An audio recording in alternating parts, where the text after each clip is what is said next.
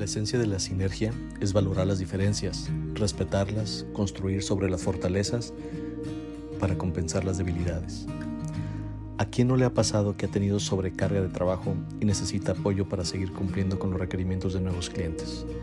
Cuando esto sucede, un primer pensamiento es crecer, contratar más gente, pero una idea que parece buena y que no siempre genera buenos resultados es aliarse con alguien que hace lo mismo que tú pensando en que te ahorrarás la curva de aprendizaje en las herramientas que necesitas utilizar, además de la experiencia que se supone ya tienen otras empresas igual a la tuya, pero no siempre es así.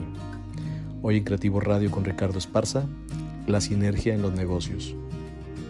Sinergia es una palabra de moda que surge como sinónimo de colaboración, pero con una intensidad que engloba la fuerza y compromiso enfocado en un propósito en común. Idealmente este sería el significado y propósito romántico, en la realidad es mucho más complejo. En primera instancia debes de encontrar a tu aliado perfecto. No basta con que digan ser y hacer, tampoco vale las viejas victorias, ya que los tiempos cambian con un ritmo acelerado y las personas también, y no siempre para bien, ya que lejos de volverse responsables, muchos de ellos se vuelven tramposos, colmilludos y como dice un dicho popular, verbo mata carita, haciendo referencia a que una persona con una habilidad de parlotear puede ser más atractiva que una persona con una gran presencia física. Por ello es importante que para crear alianzas o sinergias no solo veas la historia de éxitos, es importante ver los problemas, los fracasos y la forma en que los han resuelto y sumamente importante, si tu futuro aliado tiene más de 10 años en su industria y sigue igual o peor, mala señal. Cabe mencionar que la sinergia tiene como base el propósito de ganar-ganar es decir, que las partes que deciden colaborar tendrán beneficios equitativos a su participación, pero bajo ese principio, cualquier distorsión a este propósito no es sinergia.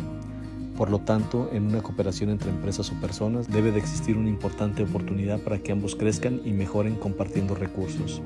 Algunas formas de sinergia son coworking, otro término de moda, pero resulta muy claro cómo se comparten prácticamente todos los recursos disponibles para que las empresas o emprendimientos puedan surgir sin necesidad de invertir en infraestructura que otros ya tienen y la pueden compartir.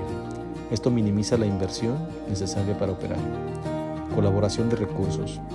Esto se refiere a compartir recursos propios para complementar y lograr dar servicio a una necesidad y resolverla casos como en las construcciones donde se necesita maquinaria y alguien que conocemos tiene esa máquina y que puede colaborar con la parte de su infraestructura a un precio competitivo y lograr resolver la situación que se plantea. Colaboración humana, cuando se necesita apoyo de personas para lograr potencializar el resultado o acelerar por temas de reducir tiempos de entrega y que la mano de obra es necesaria, ya sean proyectos de auditorías, inventarios, finanzas, contabilidad, desarrollo de software, etc., el buscar aliados con experiencia y compromiso viene bien para resolver temas de tiempos cortos en las entregas o mayores requerimientos o nuevos proyectos. El término sinergia es muy amplio y queda claro que para que suceda se necesitan dos partes, con la voluntad de sumar esfuerzo para lograr solucionar una necesidad específica. ¿Qué puedes hacer para que tu sinergia logre frutos y no sea una experiencia frustrante? 1. Establece los términos y condiciones, es decir, pone en claro las expectativas de la relación y del resultado. 2. Mantén claridad en los roles y actividades que se deberán realizar. 3. Diferencia muy claramente los hechos de los relatos. Recuerda que los hechos es todo aquello que es observable y los relatos son todas aquellas interpretaciones de situaciones que justifican la falta de hechos. Huye de quien se justifica y habla más de lo que actúa. Invita a la co-creación es decir, invita a complementar las fortalezas que cada uno tiene y que los hace ser más fuertes pudiendo hacer cosas que separados no podrían. 5. Fomenta la comunicación abierta. Es importante lograr la confianza para comunicar de manera cómoda y abierta las ideas y opiniones que ambas partes tienen. Esto con el propósito de establecer acuerdos y las discrepancias razonables ayudan a generar confianza y buena comunicación. 6. Predica con el ejemplo. La colaboración nace con la voluntad de ambas partes, pero se necesita paciencia, apertura, confianza y compromiso, sobre todo estos dos últimos, ya que buscamos colaboración, compromiso y confianza esperando poder cumplir con acuerdos ante un tercero, pero si nosotros no cumplimos tampoco esperemos que la otra parte lo haga. Si tú cumples y tu aliado no te brinda la certidumbre que tú necesitas, la señal es evidente.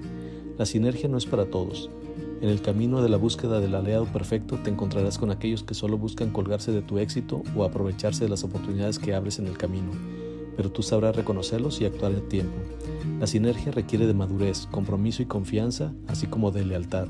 Si tú puedes dar esto, busca entonces estos mismos valores en tus aliados y estarás en camino de encontrar el crecimiento y el éxito. Agradezco como siempre el haber llegado hasta aquí. No te pierdas de nuestros estrenos semanales. También te invito a escuchar mi contenido en mi canal de YouTube. Esto fue Creativo Radio con Ricardo Esparza. Hasta la próxima.